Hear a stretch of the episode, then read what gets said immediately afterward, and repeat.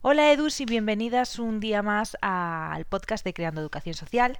Yo soy Lucía y hoy vamos a tener una invitada muy especial, pero antes quería preguntaros si os gusta más eh, que los podcasts sean los domingos, como está siendo estas dos últimas semanas, o los viernes como estaban siendo anteriormente, ¿vale?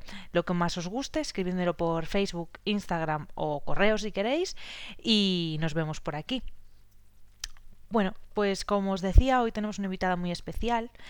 Eh, ella es psicóloga, bueno, ahora se va a presentar, ella es Nara, y va a ser una parte muy, muy, muy visible dentro de Creando Educación Social, ¿vale? Porque va a formar parte de, nuestra web y de, de nuestro nuevo proyecto, ayudándonos en el autocuidado de las educadoras sociales.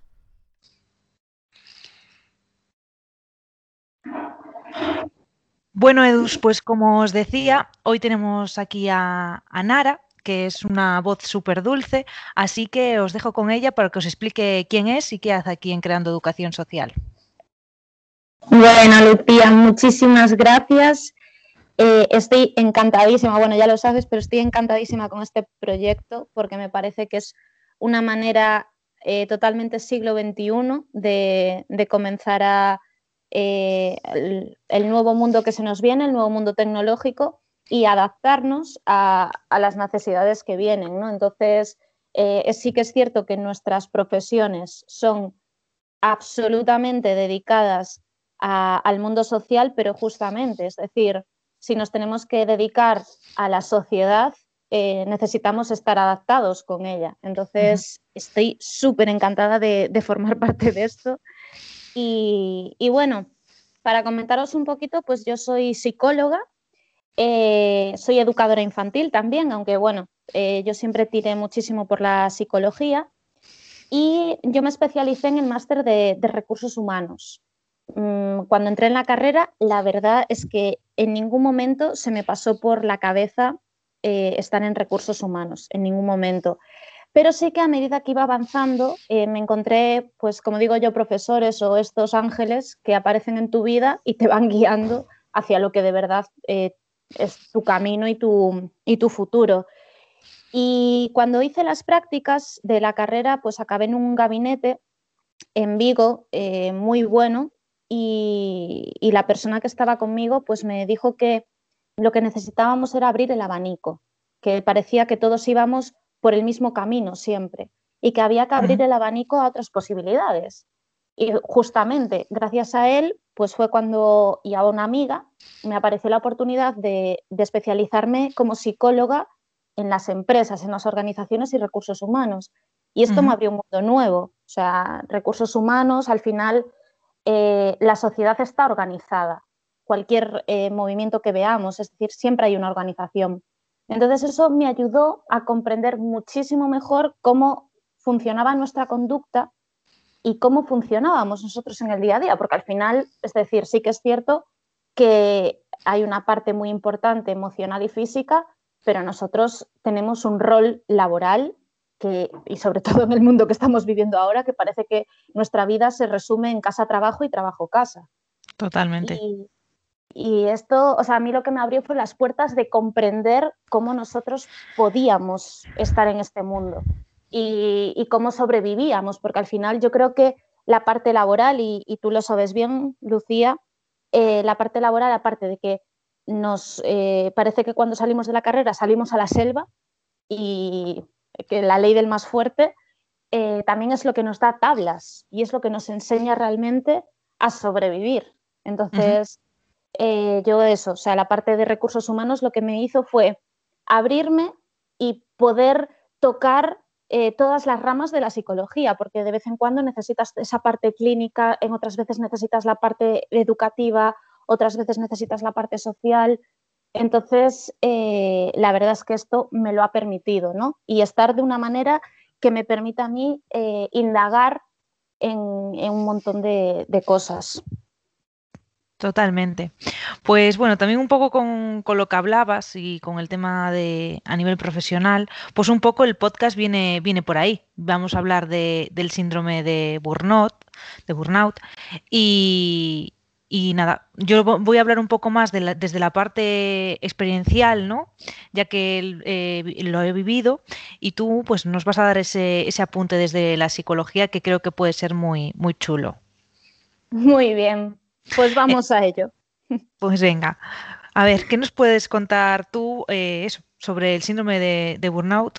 Yo desde mi experiencia ha sido, lo puedo describir como ansiedad, eh, escasa gestación eh, emocional y, agobio, ¿no? Efectivamente, es decir, el, síndrome de burnout realmente lleva muy, muy poquito tiempo eh, que se está estudiando con él, ¿no? Yo creo que, bueno, yo los artículos que he comprobado hablan del año 2000 y efectivamente a partir de ahí es cuando lo incluyen en el DSM, ¿no? El DSM para todos aquellos que nos escuchéis, es el, libro de, todas las enfermedades mentales, ¿no? Entonces, cuando ven que algo, algún tipo de conducta, en este caso conductas eh, pues, eh, mentales, ¿no? se repiten, se empiezan a estudiar y cuando comprueban que en un sector de la población bastante amplio eh, ven que se repiten, que son las mismas, pues es cuando lo incluyen en el DSM, ¿no? Por eso, o sea, estoy diciendo que es muy reciente porque, claro, el año 2000, pues hace 20 años, ¿no? Que se empieza a hablar de este síndrome y aunque sí que dicen que las fechas en las que se empezó a comprobar a personas que se trataban, claro, antiguamente no se trataba tanto a nivel psicología, sino más a nivel psiquiatría, pues se habla de 1960, ¿no? Pero realmente es algo muy, muy prematuro, ¿no? Sí que se habla, eh, y eso lo recuerdo en la, carrera, que nació más bien en Francia, ¿no? cuando empezaron, que decían, bueno, que allí eh, se, empezó a gestar más. Yo también un poco lo relacionaba porque realmente la, clase obrera y, grandes revoluciones de la clase obrera pues coinciden efectivamente que se producen en Francia. Y hay un detalle que yo esto sí que no lo vi en la carrera, pero sí que me llamó la atención eh, una vez que salí y empecé a estudiar el máster y empecé a ver otros estudios, que este síndrome eh, se empezó a hacer caso, aunque sí, en el año 2000 se hablaba de él, ¿no? Bueno, sobre todo con, a, medida en el año 2000, cuando la tecnología se empezó a instaurar más en nuestras vidas, la exigencia al trabajador también aumentaba. Es decir, realmente la tecnología nos está ayudando, pero también nos exigen más. O sea, esos, eh, las, eh, bueno, las jornadas laborales cada vez parece que son, o sea, te dicen que son de 40 horas, pero poca gente conozco que haga 40 horas de trabajo. O sea, normalmente supera normalmente y con, bueno, y, sobrecarga de trabajo.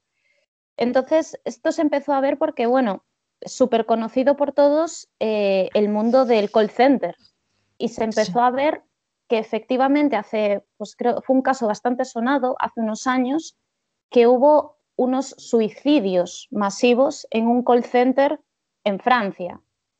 Entonces, eh, esto, vamos, o sea, sacó, eh, bueno, todos los, eh, los, investigadores sacaron de decir, bueno, algo está pasando. Es decir, en una empresa que varios trabajadores se suiciden, es un problema gordo, ¿no? Entonces es cuando se empieza hablar más de este síndrome. ¿no? Este síndrome, mm, bueno, el nombre burnout, eh, nosotros lo conocemos y estamos hartos de, hablar con nuestros amigos y decirlo, ¿no? O sea, de estoy quemado. Estoy quemado, exacto.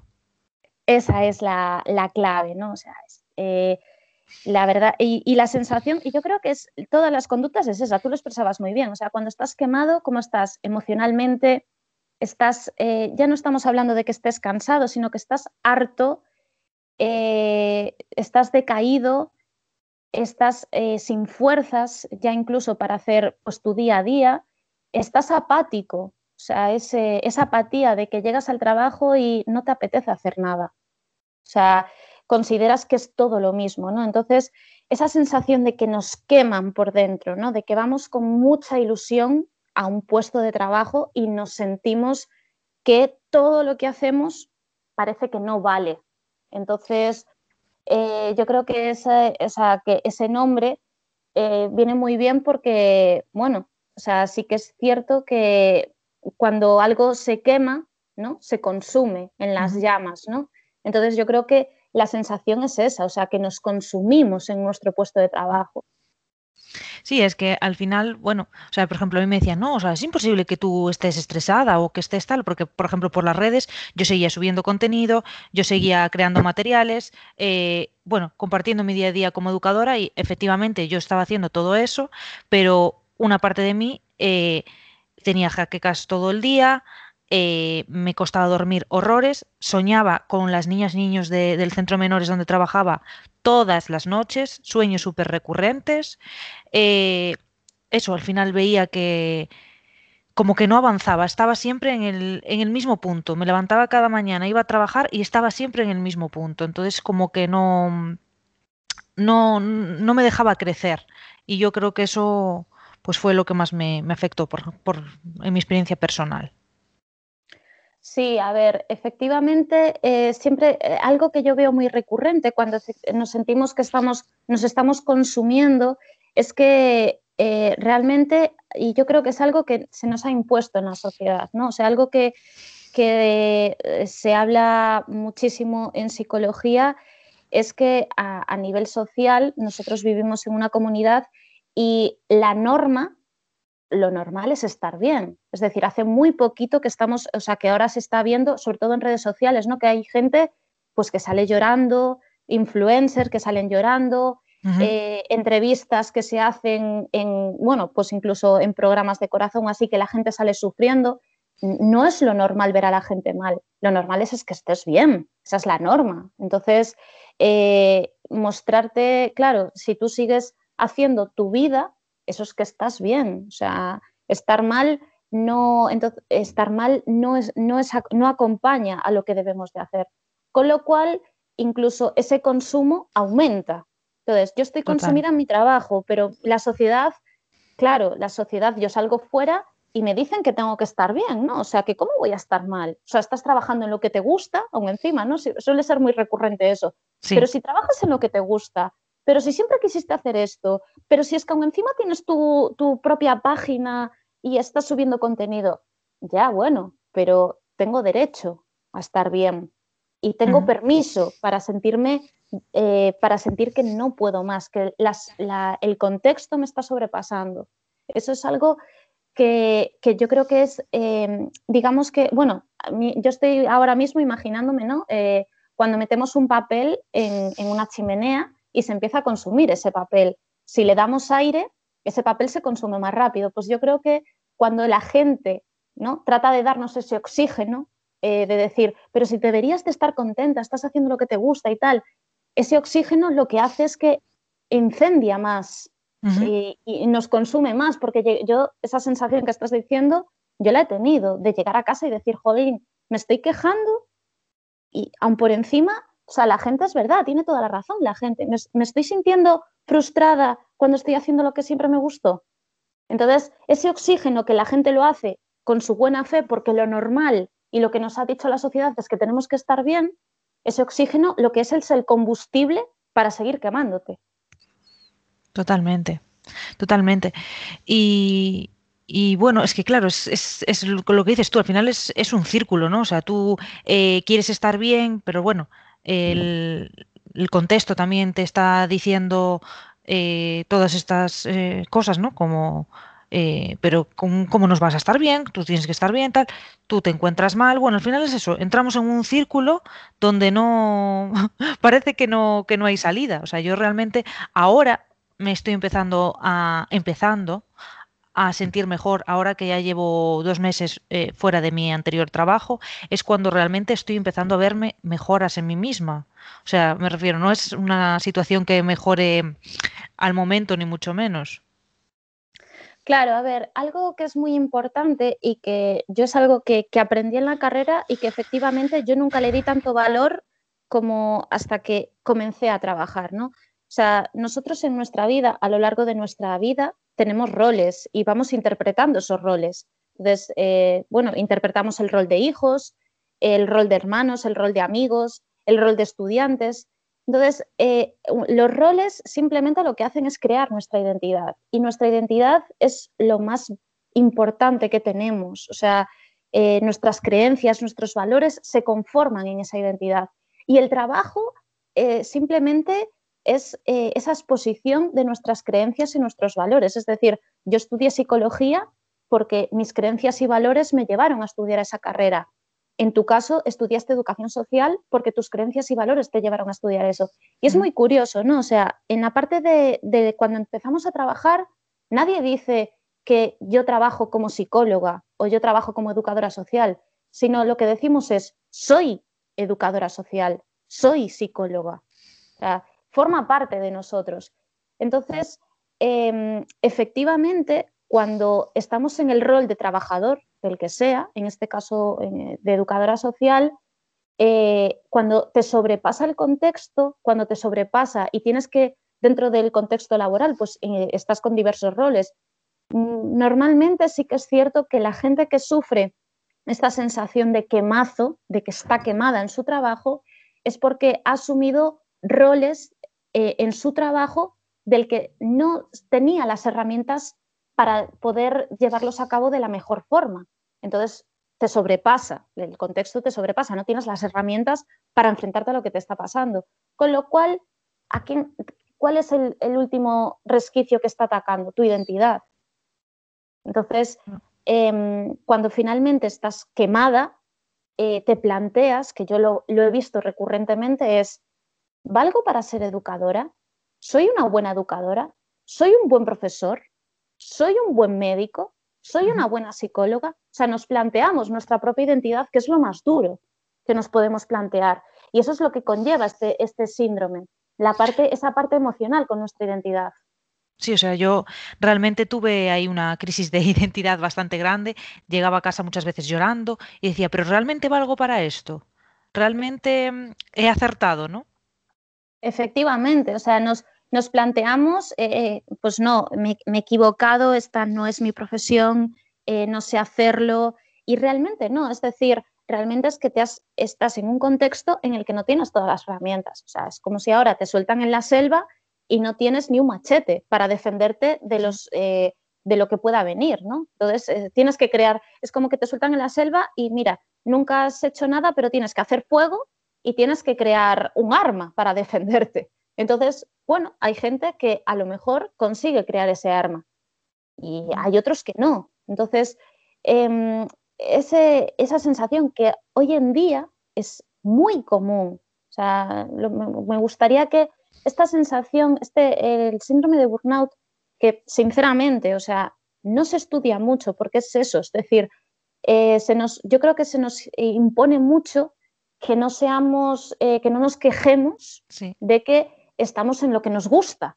No, perdona, tengo derecho. Mm, no, y que muchas veces, o sea, a mí me ha pasado también que eh, he estado viviendo el síndrome de burnout mucho tiempo y hasta que una tercera persona me ha dicho, oye, lo que te está pasando tiene un nombre. No es, no es que no estás loca, no, no te está pasando algo eh, individual, es algo que le pasa a muchas, muchas personas. Claro, y bueno, a mí algo que me fascina, ¿no? O sea, eh, yo creo que lo llevo viendo un montón de tiempo, o sea, eh, los medios de comunicación nos impregnan de supermujeres y superhombres, ¿no? O sea, yo lo, veo continuamente, ¿no? O sea, pues eh, ha creado, pues ahora está muy de moda el creador de Amazon, ¿no? O sea, este tío, pues de la nada creó un imperio, no sé qué, o sea, son superhombres, ¿no? Y entonces queremos, todo el rato nos estamos viendo reflejados en superhombres y supermujeres que dices, oye, a ver, eh, hay una frase que a mí me ayudó mucho a, comprender el mundo laboral y es la perfección es enemigo de lo bueno. ¿Hay estos superhombres, hay estos supermujeres? Sí, pero seguramente han tenido un camino difícil o han tenido herramientas que yo no he tenido y no pasa nada. Entonces, yo creo que nos estamos poniendo tantas veces en ese espejo que, o sea, primero, no hablamos con, en tu caso, ¿no? Pues a lo mejor el haber dicho a más gente, a mucha gente lo que te pasaba, a lo mejor antes se habría dado el decir, oye, tranquila, a mí también me pasa, ¿no? Pero no lo decimos, porque somos, tenemos que ser supermujeres y no lo decimos, ¿no? Y entonces, yo creo que, que algo que me gusta mucho de los superhéroes que están saliendo ahora es que se le ven debilidades. ¿no? Entonces, eh, todos tenemos un talón de Aquiles y, yo es algo que estoy viendo mucho, pero efectivamente, es decir, no, como eh, lo que nos pasa muchas veces a nivel mental, no lo hablamos y resulta que cuando lo hablamos le pasa a mucha gente. Exacto. tal cual. Exacto. Y bueno, también, también quiero tener un poco en cuenta la relación que existe ¿no? entre, entre la educación social y el síndrome de, burnout y sobre todo la pandemia también, porque bueno, a mí por ejemplo esta situación me, cuadró en, plena pandemia de no puedo más. No, a ver, efectivamente eh, la pandemia lo que nos dio es decir, es una situación absolutamente novedosa en la que nadie yo creo que ahí nadie, ninguno teníamos herramientas.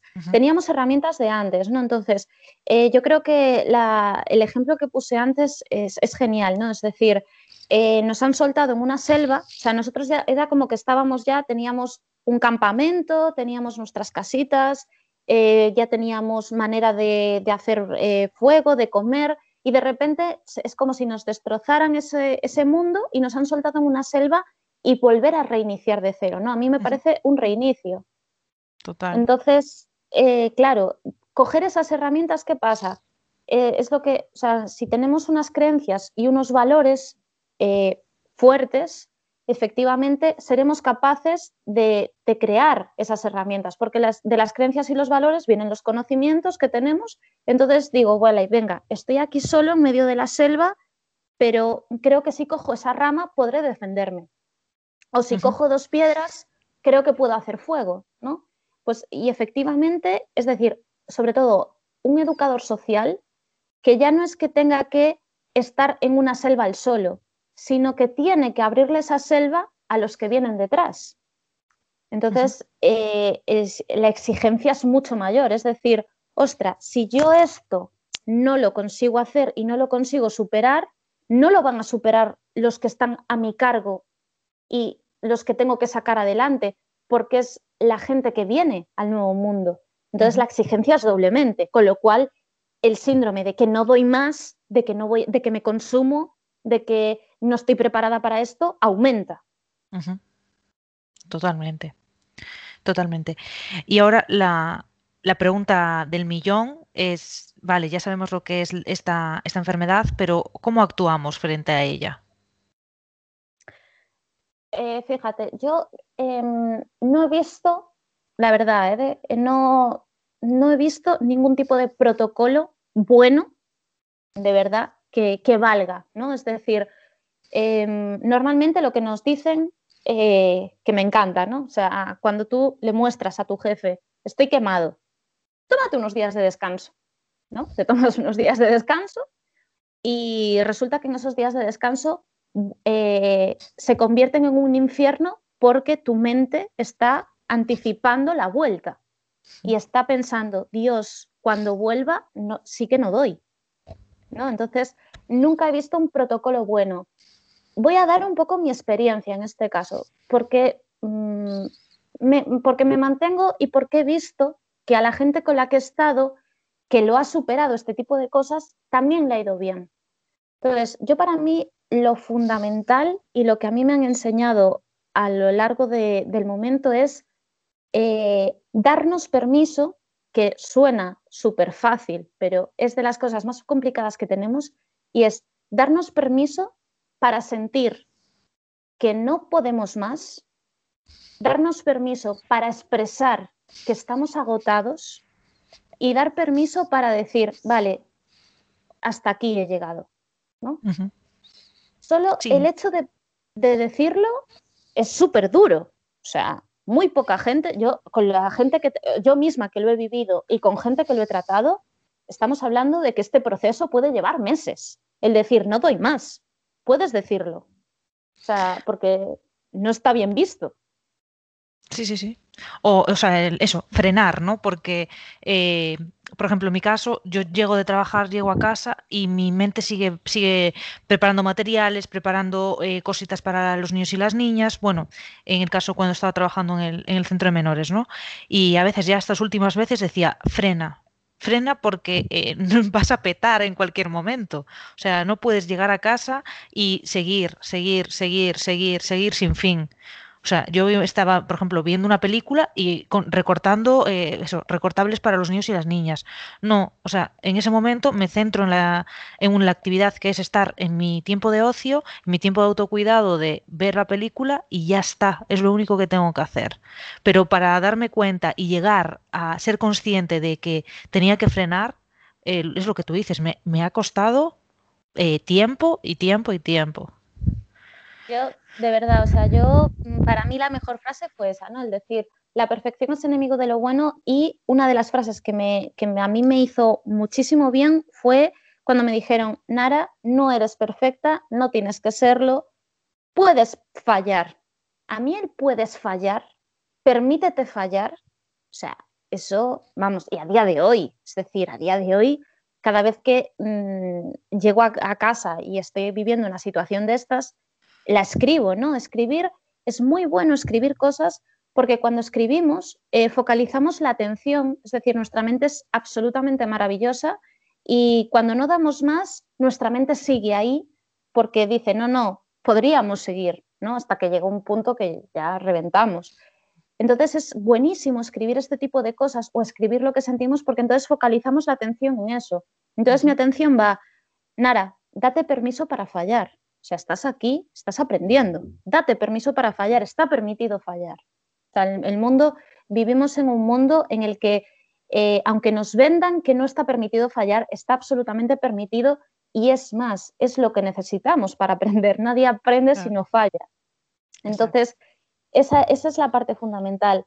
A lo que tú dices de ver una película y que tu mente siga, eso lo vivimos. Es decir, ya te digo, la mente es maravillosa eh, tú estás viendo una película y tu mente está ahí como esa conciencia tuya, ¿no? Esa creencia tuya. Eh, no, no, eres una supermujer. O sea, estás viendo la película, pero puedes recortar, puedes hacer manualidades para los niños, puedes hacer fichas para los niños. O sea, fijaos, o sea, nuestra mente nos juega continuamente. Sí, totalmente. Y ahora, eh, escuchándote, ¿no? Pensaba, eh, ¿cómo me doy cuenta que realmente lo que estoy viviendo es burnout o es, por ejemplo, ansiedad, ansiedad anticipatoria, eh, estrés. ¿Cómo me doy cuenta de que realmente es burnout? Mira, el burnout eh, para mí precede la ansiedad, siempre, ¿no? Es decir, eh, yo creo que el burnout lo que nos permite es anticipar que vayamos a peor.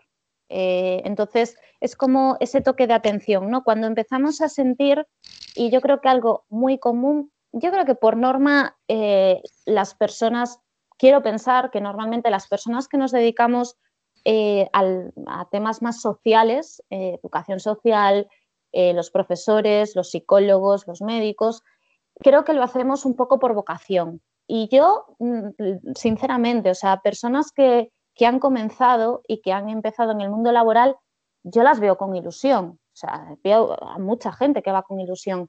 Yo creo que el primer toque de atención es cuando, em, a ver, no se trata, una cosa es tener ilusión y no se trata de ir siempre al trabajo con una sonrisa. O sea, en el trabajo tienes tus momentos igual que en tu vida, ¿no? O sea, hay momentos en los que estás súper feliz y otros súper triste, pero eso no quita la ilusión. O sea, la ilusión de que estoy haciendo lo que me gusta. Yo creo que el primer toque de atención y el primer síndrome eh, lo que te hace ver que, tienes, que estás sufriendo ese síndrome es sentir que llegas al trabajo y que eh, continuamente viene ese pensamiento recurrente de no voy a ser capaz.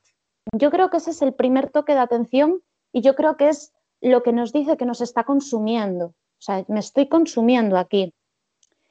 Todo eso, a medida de que llegas, sigues, ese pensamiento se incrementa y entonces ya empieza algo que creo que lo hemos vivido todos y nunca nos hemos fijado, pero de verdad, o sea, todo el mundo que en algún momento sienta que no puede más, que se vea un espejo, porque realmente es alucinante cómo nuestro cuerpo nos está dando señales. Una de las señales es ver cómo caminamos. Normalmente cuando nos empezamos a sentir que estamos quemados, muy común es que arrastremos los pies que echemos los hombros, que los hombros estén para abajo, que no seamos capaces de estar erguidos. O sea, son pequeños detalles que efectivamente, igual que el papel se consume dentro de la chimenea, nosotros nos empezamos a consumir. Entonces el cuerpo nos da ese tipo de señales. O muy común, es decir, es verdad que ahora nos están restringiendo las relaciones sociales, pero es muy común que alguien te vea, uy, te veo más demacrado, ¿no? O sea, puedes estar viviendo un periodo de más estrés, pero ¿y si ese demacrado se está sumando a que, uy, no soy capaz, ¿no? O sea, de verdad, yo creo que la frase para mí es no soy capaz. Cuando empezamos a decir que no soy capaz, es cuando desencadena todo lo demás, desencadena ese consumo y finalmente, si no hacemos nada para frenar esto, efectivamente es cuando empieza esa ansiedad. Ese, la ansiedad no es nada más y nada menos que anticiparme a algo que no sé lo que es. Y entonces me anticipo y mi cuerpo se prepara. Normalmente es algo que te produce, que en, tu mente es algo que va a producirte algo negativo. Entonces me, estoy anticipando continuamente algo negativo que no sé lo que es, o sea, porque es algo que no está en mi contexto, pero me estoy anticipando. Entonces, ya cuando llegamos a eso de que me anticipo, de que en el trabajo me va a ir fatal, entonces ahí sí comienza esa ansiedad. Pero el, burnout yo creo que nos da muchos toques, nos da, simplemente nos dice, eh, frena, es como una lucecita, un chasquido, eh, frena, o sea, estás creyendo que no puedes más, pero es que a lo mejor lo que pasa es que no tienes las herramientas, no es que no puedas más. Exacto, exacto. Pues no sé, por ejemplo, a mí lo que me, lo que más me ha ayudado a, a reducir esta ansiedad, a reducir este, este malestar, pues fue el, el, mindfulness, eso, desde que empecé un poquito a, meditar y a tener esa atención plena en, las muchas de las actividades que hago, pues me siento, me siento mejor, ¿no? Eso, a controlar la respiración, el tener contacto con la naturaleza. Eh, entonces, eh, ¿cómo se puede prevenir el burnout? ¿Realmente el mindfulness puede ser una, buena alternativa? ¿Tú crees? El mindfulness eh, yo creo que es de lo, mejor que hay, ¿no? Es decir, eh, creo que, Oriente eh, ha dado lecciones a nivel, de, a nivel de salud a Occidente, pero mm, vamos, triplicado, ¿no? Y, realmente, efectivamente, ¿a qué se refiere el mindfulness, la atención plena?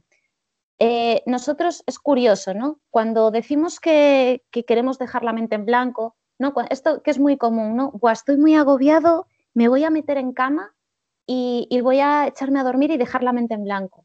Resulta que cuando decimos eso, y entonces mm, no sé si a ti te ha pasado, pero es algo que se repite muchas veces, te metes en cama y entonces te vienen un montón de imágenes a la cabeza.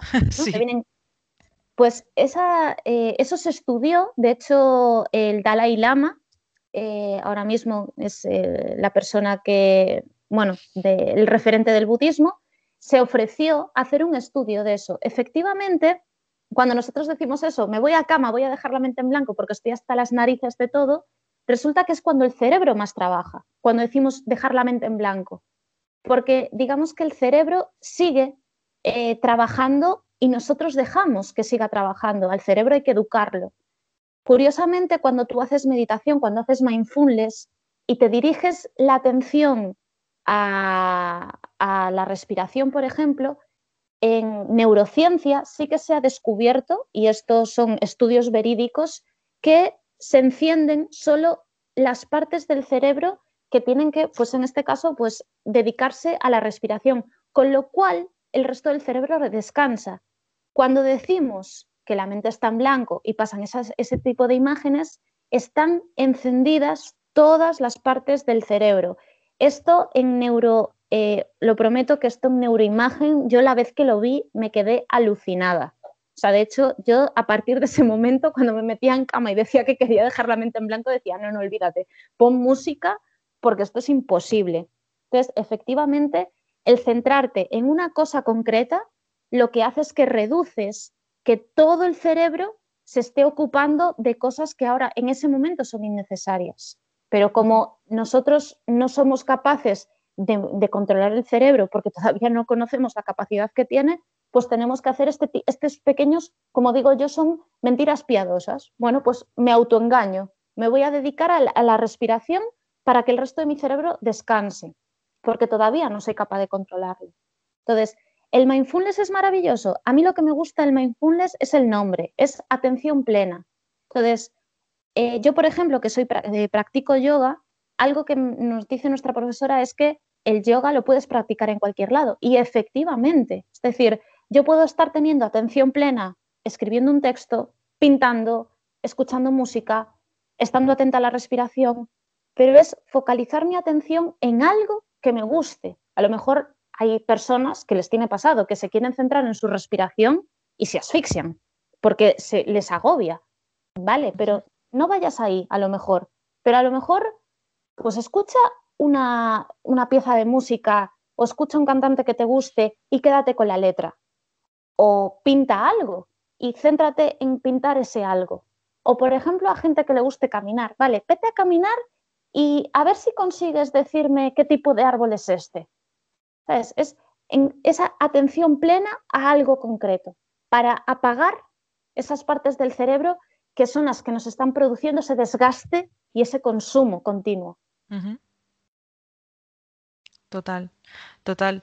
Pues eso, o sea, yo realmente creo que, eso, que el mindfulness tiene, tiene muchísimas, muchísimos, muchísimos beneficios y, y jolín, por lo menos lo tengo demostrado a mí, ¿no? Que eh, eso, yo, yo la primera vez que intenté eh, eso, tener atención plena, por ejemplo, en mi respiración, era imposible. O sea, pensaba en todo menos en la respiración.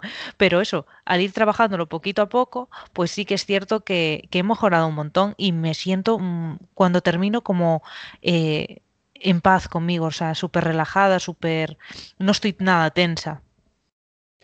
Sí, no, algo que, es súper importante cuando queremos dedicarnos a, la atención plena, al mindfulness en algún aspecto concreto, es, eh, yo creo que lo que estamos súper habituados es decir, bueno, venga, el primer día, nada, mm, me, siento, dejo, me centro en la respiración y nada, en cinco minutos estoy, o sea, voy a estar cinco minutos centrándome en la respiración y resulta que aguantas 30 segundos.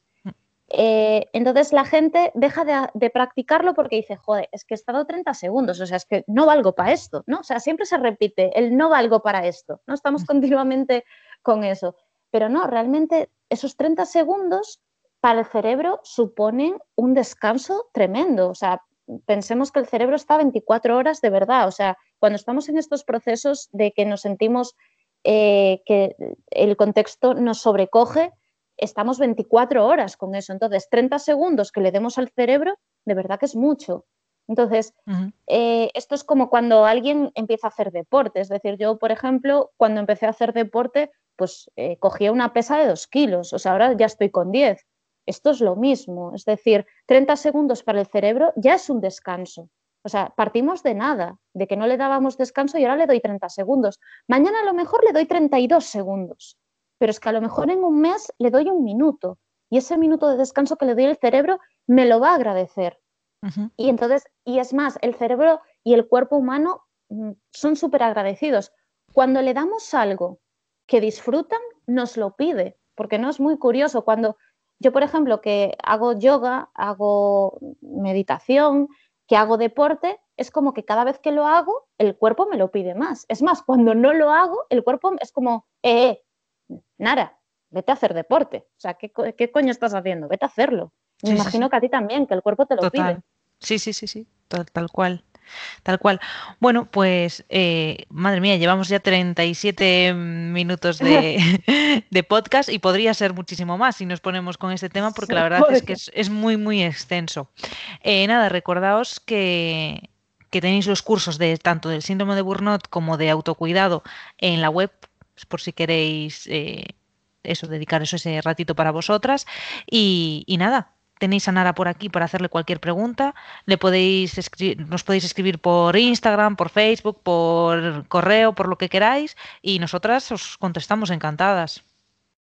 Perfecto, efectivamente. Es decir, este es un tema súper extenso porque yo creo que es algo de que no se le da mucha importancia y ahora está, está viniendo más Así que nada, o sea, si por ejemplo hay algún tema concreto sobre este síndrome o sobre alguna sensación que se tenga, pues podremos hablar de él sin ningún problema. Exacto, exacto, para eso estamos por aquí. Entonces, pues nada, nada, nos vemos, nos seguimos escuchando por aquí, más que vernos, y, nada, eso, muchísimas gracias por estar y por, por permanecer aquí en Creando. Muchas gracias, Lucía, por todo lo que vamos a, seguir creando juntas y a crear con mucha gente. Exacto. Venga, un besiño fuerte. un beso. Chao, chao. Chao.